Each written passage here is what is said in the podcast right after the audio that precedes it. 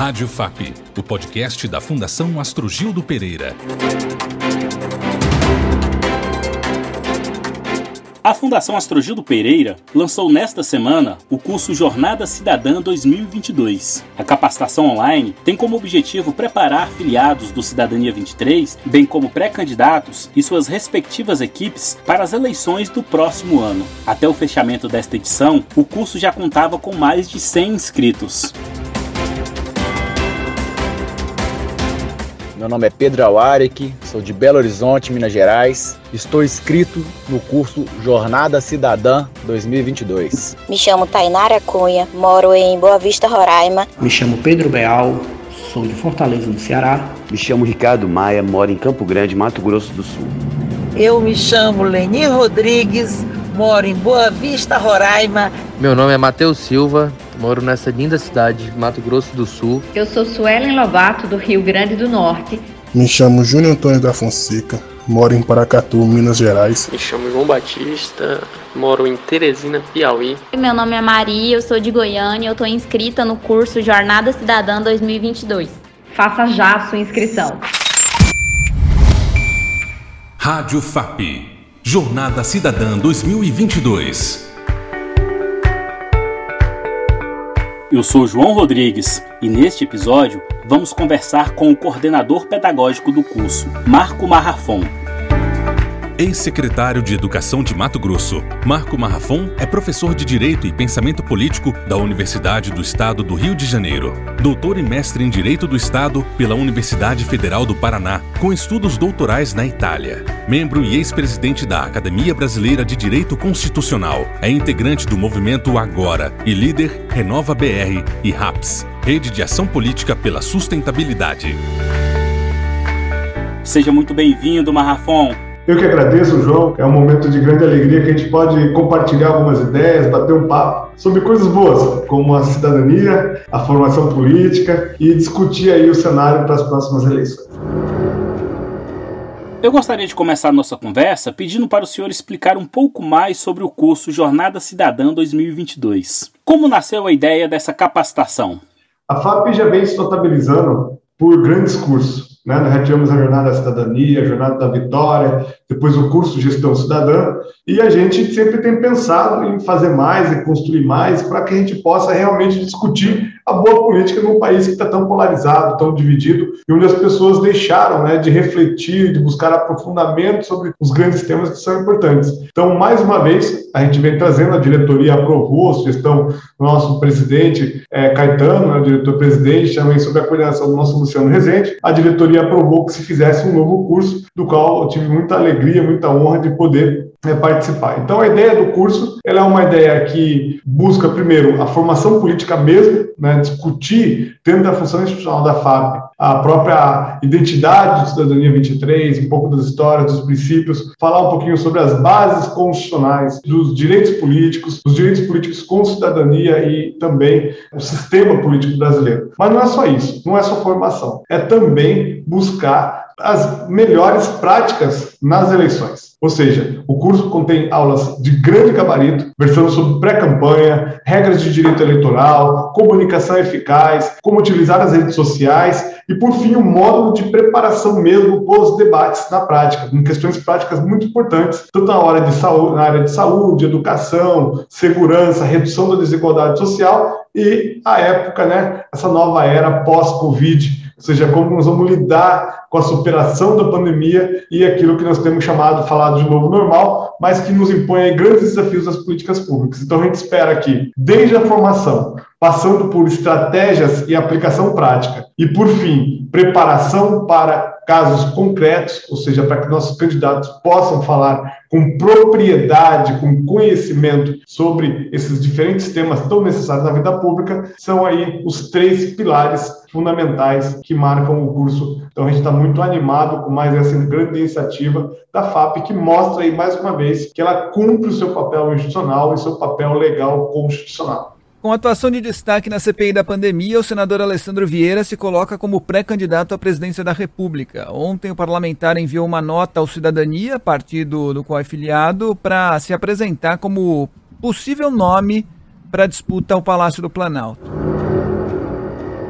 Novamente, a FAP apresenta um time de peso entre os professores, ex-ministros, senadores e alguns dos maiores profissionais do Brasil em suas respectivas áreas. Como foi montar essa seleção e definição dos temas? Exato. Além dos temas, a gente fez uma grande, um grande debate também sobre os nomes, para ouvir as pessoas, né? A gente tem grandes pensadores no partido e efetivamente ficou um time aí de primeira linha. Eu falo que é um time de pensadores do Brasil contemporâneo para construir um novo Brasil, para superar a polarização. Então, a gente tem nomes desde ex-ministros, como Gustavo Buarque, senador, ex-senador, ex-ministro Raul Jugman, a grandes pensadores do Brasil, como Luiz Carlos Azedo, né, um grande jornalista que sempre está colocando aí a sua análise do contexto político no Brasil inteiro, ex-presidente do BNDES, como Sérgio Besserman, deputados como o deputado Rubens Bueno, a senadora Elisiane Gama, ou seja, são nomes que aí vêm compor de maneira muito saudável né, um cast de pensadores.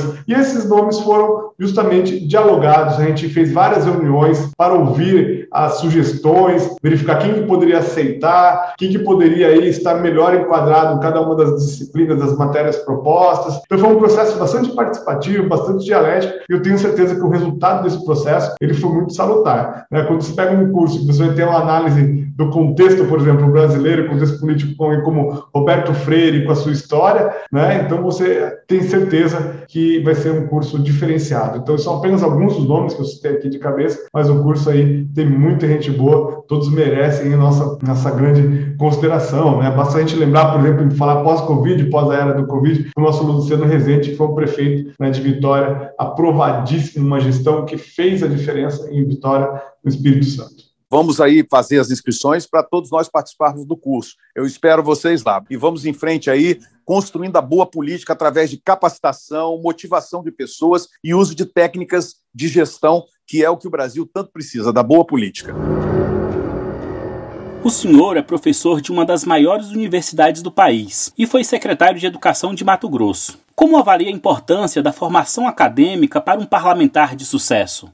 A gente precisa, num determinado momento, né, sair da teoria e entrar na prática. E quando você tem a formação, uma formação sólida, eu tinha um professor que dizia o seguinte: quanto maior for a sua base, seu fundamento, maior é o edifício que você vai construir. Então, isso é um grande aprendizado. Então, a formação acadêmica, a formação sólida, ela nos traz muito ganhos para compreender melhor os contextos e relacionamentos com que nós estamos lidando, para pensar organizadamente a solução dos problemas e, assim, buscar a sua concretização. Então, efetivamente, a gente pode dizer que uma boa preparação ela é fundamental para o exercício das atividades parlamentares, essa pessoa precisa compreender diferentes temas, precisa compreender o seu papel na sociedade, precisa compreender o seu papel enquanto parlamentar, seja na Câmara dos Deputados, Assembleia Legislativa, Câmara de Vereadores, até o Senado Federal. E também na gestão pública, porque entender gestão pública hoje pressupõe conhecimentos na área jurídica, na área política, na área econômica e de gestão, administração, que são imprescindíveis. Daí porque uma boa formação, no mínimo, no mínimo, vai te dar melhor capacidade de compreensão dos reais problemas para que a gente possa analisar e fazer aquilo que nós chamamos de universo da praxis, né?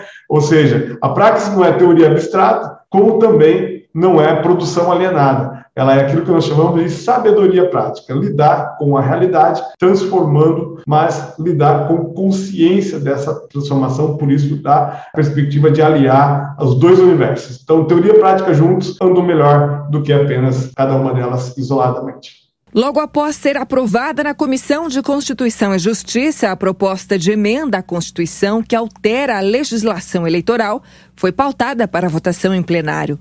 O texto foi aprovado em primeiro turno por 70 votos a 3 e em segundo turno por 66 votos a 3. Na versão da Câmara dos Deputados, a PEC previa a volta das coligações partidárias para as eleições proporcionais, mas a relatora, a senadora Simone Tebet, do MDB, rejeitou o trecho. Para ela, as coligações favorecem a proliferação de partidos e distorcem a escolha do eleitor. A legislação eleitoral teve mudanças recentes aprovadas pelo Congresso Nacional. Como funcionará a federação dos partidos? Nós sabemos que nas eleições de 2020 já não foi possível que houvesse coligações partidárias. E, efetivamente, é, eu tenho uma posição muito pessoal em relação às coligações, que eu entendo que elas atrapalham a percepção ideológica de cada partido, o conjunto de ideias. Elas são reuniões meramente eleitoreiras que se desfazem no ar após a eleição, ou seja, ela é uma união feita com bases muito pragmáticas para que se eleja é, alguns candidatos. No entanto, nós também sabemos que o nosso sistema é pluripartidário, temos diversos partidos políticos e diversos partidos que aí já vem historicamente representando um jogo importante na história nacional. Então, em que pese haver partidos danicos que são meras legendas de aluguel, há também partidos históricos, né, como o próprio Cidadania, que já vem mostrando a sua força, mas também a sua importância na história do Brasil. E a cláusula de barreira, ela é, sim, uma,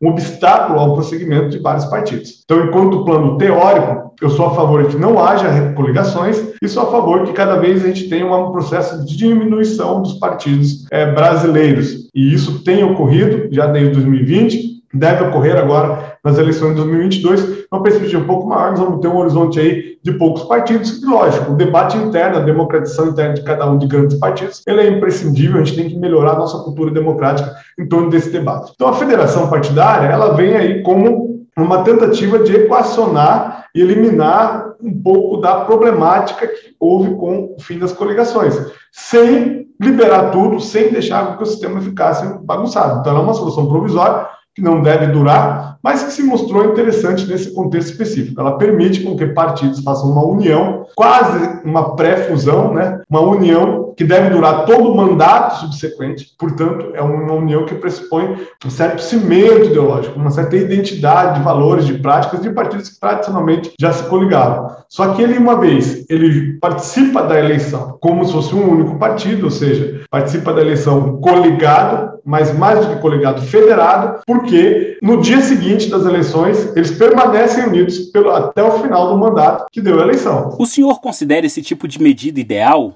Não é o ideal, mas é uma solução que se mostrou viável para esse momento histórico e vai permitir aí, já que as próprias fusões entram em teste, né? ou seja, se a federação dá certo, possivelmente as fusões partidárias ocorram na frente com muito mais é, aderência, com muito mais tranquilidade. Então, para que não haja nenhuma fusão baseada no afogadilho, a ideia da federação ela vem suprir a possibilidade de que partidos pequenos sejam eliminados para que ela possa aglutinar em torno de ideais que não são de curto prazo, não são meramente eleitoreiros, são ideais para pelo menos mais quatro anos para se construir. Então, agora cabe aos partidos que percebem uma dificuldade na formação de chapa e a dificuldade de superação de cláusula de barreira, cabe a eles buscar né, parcerias, né, pré-fusões prévias ou pré-fusões que, na forma de federação, que garantam certa tranquilidade, né, certa identidade ideológica entre eles, para que depois possa se pensar no processo de fusão de maneira mais intensa e assim a gente, digamos, oxigenar o sistema é, partidário brasileiro, que hoje a gente vive aquilo que o Abranches chama de presidencialismo de coalizão, onde são muitos partidos e as dificuldades de governo são muito grandes e acaba fomentando uma lógica não republicana de formação dessas coalizões, ou seja, um monte de partidinho querem ficar pedindo o seu pedaço do governo, o seu ministério, seu cargo, sua secretaria, ao invés de negociar em bloco em torno de interesses programáticos e republicanos. Então,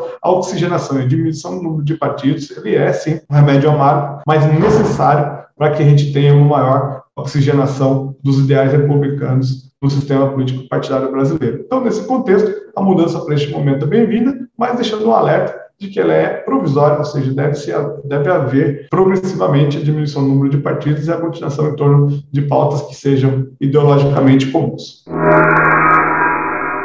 Marco Marrafon, professor da UERJ, ex-secretário de Educação de Mato Grosso, muito obrigado por sua participação em nosso podcast. Eu que agradeço, João, agradeço toda a equipe da FAP, ao nosso Caetano, ao nosso Luciano Rezende, que muito gentilmente tem aberta a participação para que toda a diretoria possa estar dando suas ideias e com muita honra participando aqui dessa, das atividades acadêmicas do curso. Então, é uma alegria, um abraço a cada um de vocês que está nos ouvindo e um podcast aí, com certeza, um podcast de sucesso. Cabe a gente aqui, do nosso lado, explicar e trabalhar muito para que a nossa formação política seja mais um grande sucesso, como foram as anteriores. Obrigado pela sua audiência e até o próximo podcast. Saiba mais sobre a FAP em fundaçãoastrogildo.com.br.